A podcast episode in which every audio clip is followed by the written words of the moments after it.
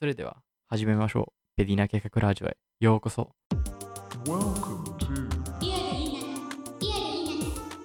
Welcome to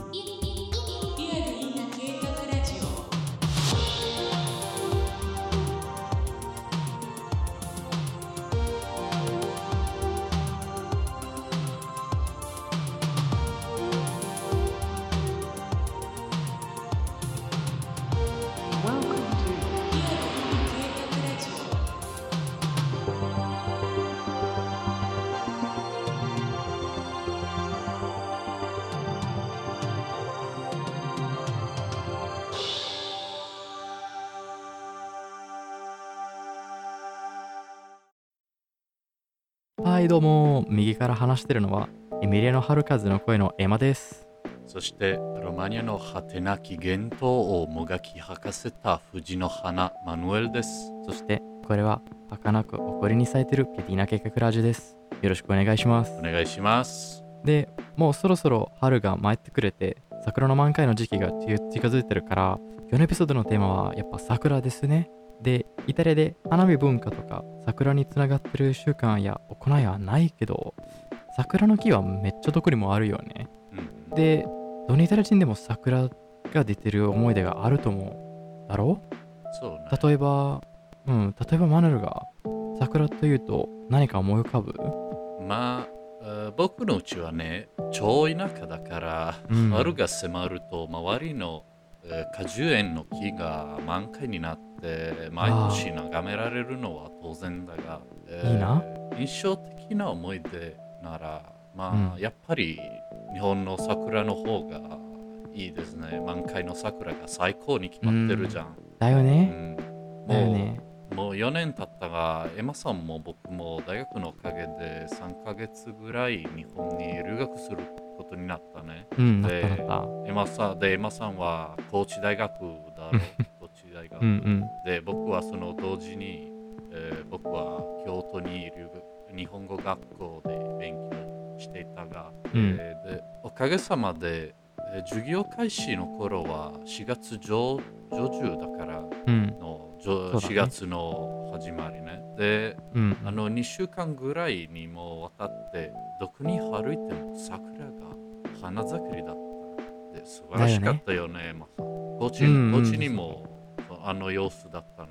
うん、だよね。そうそう。大体同じ時期で、高知と京都同じ時期で咲くだろうね。思でで僕はね、高知に行けなかったので知らないけど、春の京都なら、まあ、美しさのあまり語りきれない。う。美しい景色に美しい表現使わないといけないよね。そうね。うんうんで、しかも、しかもね、えー花見の名所もたくさんあるし、暇な時にいつも新しい場所まで橋を運んだり、花見見たりするのが普通だったね。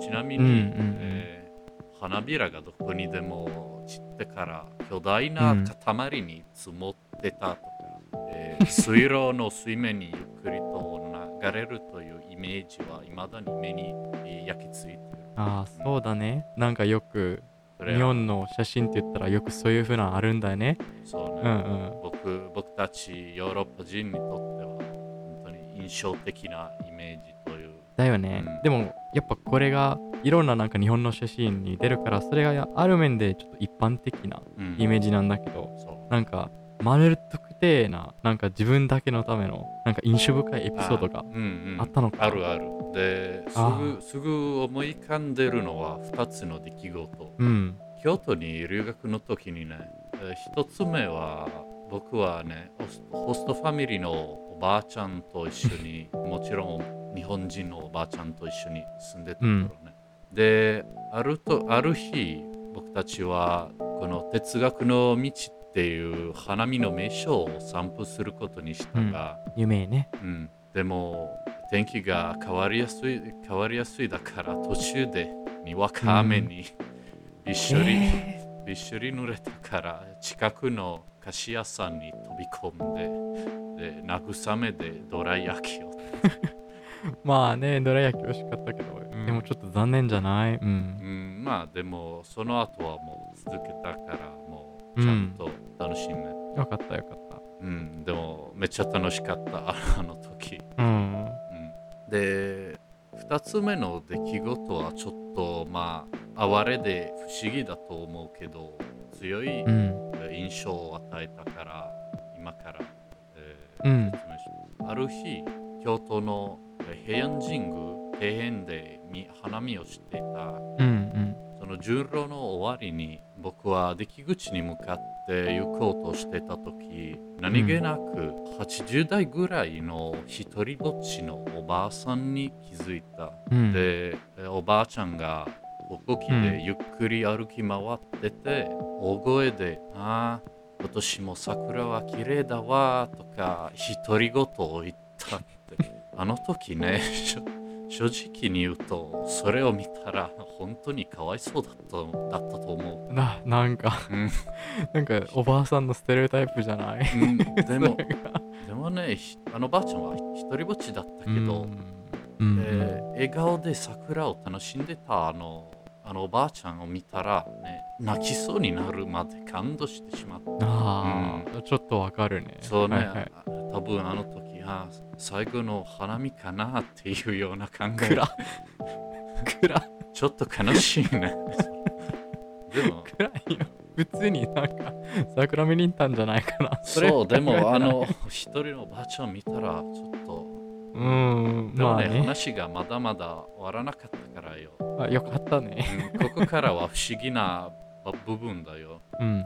で言った通り平安神宮に行ったら翌日に北の天満宮まで足を込んだ。うん。北の天満宮はね、えー平安神宮から都市の全く向こう側にあるんだよね。あ。であそこも、えー桜の名所だし着いたらうん。ちょっと歩き回って、突然前の日の同じおばあさんを目撃した。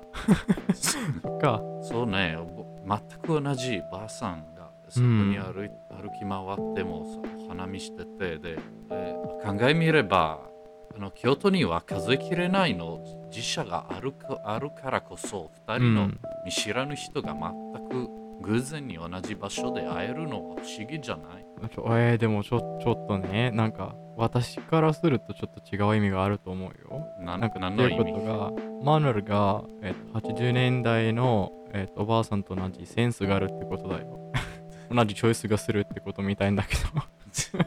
何やそれ。ごめんごめん。たたただの偶然だろうね。いや偶然じゃないよ。うん。絶対同じセンスがあるよ。まとかファンができたあいやいやこともあるかもしれん。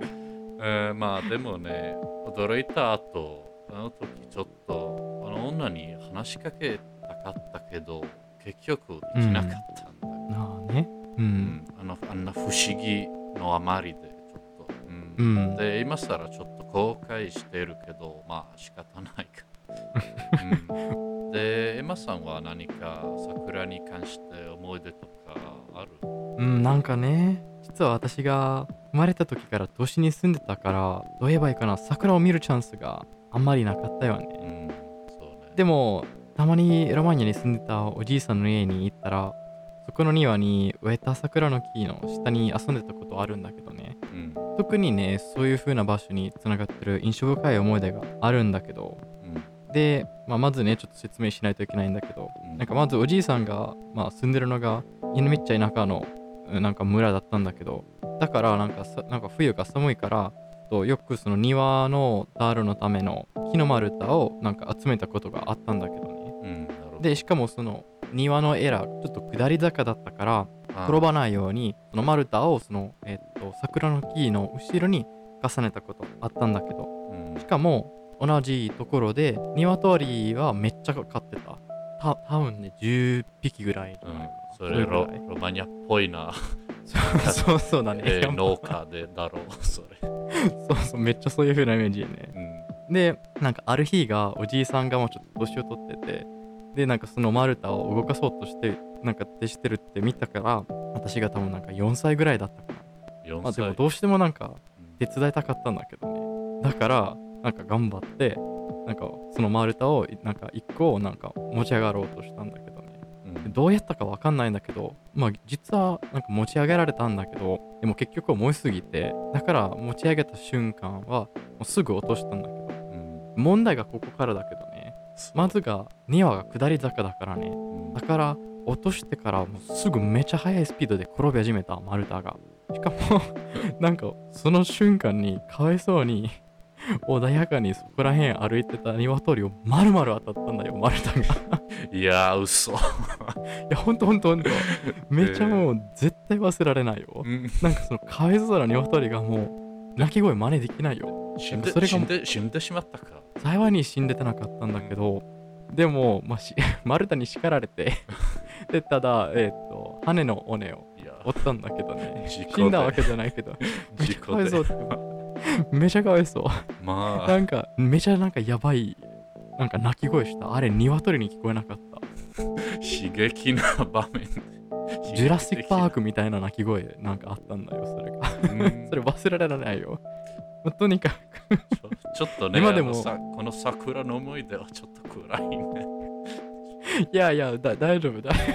僕たちの。確かにね、ちょっとトラウマに近い思い出っていうか。いや外区コーナー。続いて、外区コーナーです。え、もう4つ目のエピソードだから、もう分かっただろ？うんだから普通の説明の代わりに、ちょっと伝説で紹介しましょうって思ったね。いきますね。はい、お願いします。昔々、エミリア人一人とロマニア人一人が片言で死を呼んでいた。そして突然に、はるか遠くの大和の国から一輪の桜の花びらが飛んでまい、あの二人のことを魅力させた。すると、その二人がその美しさを自分の言葉で描写し始めたが、どれほど頑張ってもただの外人の醜い句になった。そこで、外句が生まれた。その頃から何千年が経ち、我らがこのコーナーでその受け継がれた外句の伝統を紹介させていただきます。まず、糸延長の俳句を読んで解釈して、そして順番に私たちの外句を紹介と解釈をします。はい。いきましょう。はいまあ、まあちょっとフォーマルがやめるけどね。はいマヌルが、今日マヌルが選んでくれた俳句は、はい、残念ながら、まあ、桜を主題とした俳句が見つからなかったから、代わりに春についての俳句を決めた。うん、いいじゃん。で、これは愛知県の豊田市出身の81歳の岩田富郎さんの俳句です。これから読んでいきます。お願いします。カバラクダ、そして僕らに春の雲。うん、これね、どういう意味だと思うエマさん。カバラクダ見るとなんか、うん実はちょっと調べた。えっ、と、これがカバーってラクダも別々でわかるけど、なんかとにかく両方ともあれよ、長生きしてる動物だよね。だから長く生きてるっていう意味なんだけどうね。ん。だから、やっぱあれなんじゃない？この人、このなんか俳句を書いた人がもうおじいさんだよね。81歳そうで。ねだから自分でもカバラクダなんか自分でもなんかお年を、まあ、もうかなりおじいさんになってもうん春が来るときにいきなりみたいな感じがするあいきなり春になっただからそして僕らに春の雲っていうことがそういう意味があると思うねうん。そうね。いいね。この意味で。うんでもね、これこの俳句、え字余りあるかな。ないね。うん。いやあれが嬉しい。多分多分あれじゃない？日本人がなんか多分ちょっと年を取ると字余りが使わなくなるんじゃないかな。何歳に何歳になって使わなくなるんだろう？50歳？ちょちょっとこれから気をつけみろう。ん、そう、二人ともね。多分この人は、えー文化、文大の人だからだからかもしれない。そうそうだね、この人が多分なんか本当の俳人。昔々正岡式と一緒にサッカー遊んでたとかそういうふうなことあるありえるんじゃないかな。そうかな。でもうん。かこれどうだろう？多分私が若すぎるかもね。なんか可愛いは可愛いけどあれがじゃない？なんかカバラクダ難しすぎると思うけど。シンプルでいいってことがいいと思うけど。なんなんでだろうって思ってたんだけどね。初めて読んだ時は、まあ、全然わからなかったから。まあ。だよね。あれじゃない？うん、漢字漢字も難しいから。だよね。だからなんかその人の名前の漢字もめっちゃ難しいよ。そうね、ちょっと調べておかなかったんだ。だよね。うん。あれじゃない？なんか名前からそういう風ななんとかの印象がうん。受けたんじゃない？私の名前もね、かなり長いんだけど、そうイタリアのスタイタリア人のスタンダードでも。ね。うん。で、私もなんかかなり普通なことはなんかするのちょっと嫌だから、それからもちょっと印象をなんか受けてるな感じがするけど、この人も同じじゃない？うん私の名前難しいから、私の俳句で簡単な言葉使わないや。うん、そうか。ありえる。まあね。で、おめでとう、岩田さん。本当うん、おめでとめっちゃ、めっちゃよかった。うんで、エマさんの外句は何か特別なことを考えて考えておきたか。う。うんうんうん。そうそうそうそう。これが実は最初が読んで、その後解釈したいっていうようなうん。パターンでやってみたい。いきます。桜雨。飛び乱れけり。鳥の羽。えー、左蹴りって。うん、うん。そう今日、今回ちょっと昔俳句っぽいなこと。のような。そうそうそう。ももっとなんかちゃんとしたかったんだけど、ん。でもあ実はねこのこんなイメージが前話したエピソードからインスピレーションされてるんだけどね。うん。だから えっとそのなんか木なんか桜の木からもあのめっちゃなんか桜が桜の花びらが散っていてうん。でその中に えっと叱られたえっと鶏の羽が飛んでいってるっていうイメージなんだけどね。そうね。まあでも今ちょっと笑ってるんだけど実はこれ一番自慢してる自分の外句だと思うよ、うんやっぱ。ねこれよ。いいいいバランスが取れてると思う。ん。うなんか俳句があることなんだけど外句はやっぱ大事なことが俳句の真似しながら、うんその外句の魂外句の荒っぽさが守るっていうようなことが大事なんだけどねうん。だから俳句にはよくなんか桜が手段になってることもあるんだけどでもそのイメージにはなんかちょっとダサい ななんか鶏の羽のイメージが 入ってるってことももうめっちゃいいと思うしかもうん。それのバランスになんかもっと俳句っぽいな上司とかなどをつけただから経理とか季語季語も使ったじゃん。桜雨ってう。いうんうんめっちゃ自慢に思ってるこれがそうね。完璧うん完璧だろう。そうこれこれがね超えるのはめっちゃ時間かかるよこれからそうね。うん頑張らんきゃうん。よおめでとう。うんよかった。ありがとうえちょっとマネロのも楽しみにしてる？マネロ外句はまあ、今回ちょっとあまり何かいいアイディアとかインスピレーションなかったので、これちょっとうん弱いだと思う。いやーどうだろう？うん聞くまでわからないよ。大丈夫。まあいいけど、いい今からちょっとあタイトルも考えなかったけど、まあいい。いいね。えっとなんか岩田さんも書いてなかったよタイトル。そうだから大丈夫よ。うん、きっと俳句にはタイトルがない。とそう。でもこの前が外句外句が違うから。が外句は、うん。そうそう思。そう。まあね。で、これから僕の俳句を読んでいきます。お願いします桜こそ弥生の空も染めてゆく。あーいいいいじゃん。まあ、全然いいいい外句じゃん。ちょっと地味で面白くないと思ううんわけもないよ。けど。ううん全然。でなんかちょっと、インスピレーション取りにくいんじゃない？そうね、今、現在は。イタげインスピレーシイタョンリアにはまだ桜が咲いてないからね、今。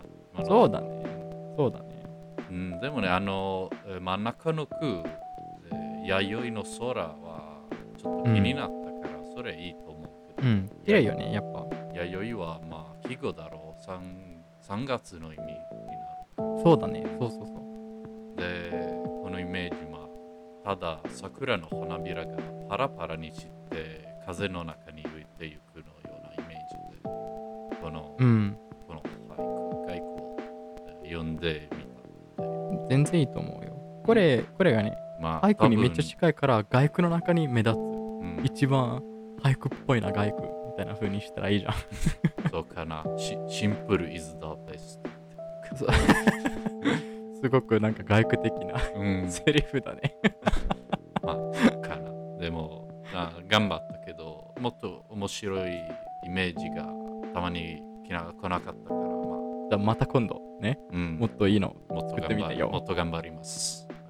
お願いします、はい。お疲れ様です。お疲れ様。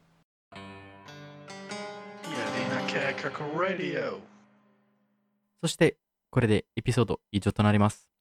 ここまでお聞きになってくださってありがとうございます。そしてまた今度お願いいたします。で、忘れないようにね、一応、えーっと、インスタとか、ツイッターとか、フェイスブックでもフォローしてくださいね。はいお願いします。お願いします。で、はい、準備したか、今度。まあ、そろそろ。うん、うんだ大丈夫？まあね、前回から絶対もっとマシになるんじゃない？前がめっちゃ失敗したからよ。そうね。言葉ももう乱れてて。そうそうそうそう。うん準備し、私は準備してないけど、ちょっととりあえず一発でやりましょう。はい。はい。うん。せーの。ごご清聴ありがとうございました。うん。まあ、まあね。ま、マシはマシね。うん、そうね。タイミングはまだちょっと、うん。ね。でもまあ、良くなるだろう、これから。うん、よくなる、よくなる。はい。じゃあ、おし疲れ様。Piadina Cake Radio.